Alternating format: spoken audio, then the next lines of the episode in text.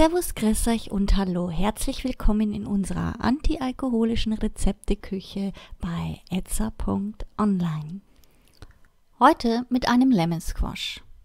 Der Lemon Squash ist eigentlich einfach nur ein Zitronenwasser mit Sprudel. Ihr benötigt also hierfür 20 Milliliter frisch gepressten Zitronensaft, 15 Milliliter Zuckersirup, 100 Milliliter Mineralwasser mit Kohlensäure, eine Zitronenscheibe und zu guter Letzt Eiswürfel. Kommen wir zur Zubereitung. Ein Longdrinkgras bis zum Rand mit Eiswürfel füllen, die Zutaten in das Glas geben, mit einem Barlöffel umrühren, bis das Glas beschlägt.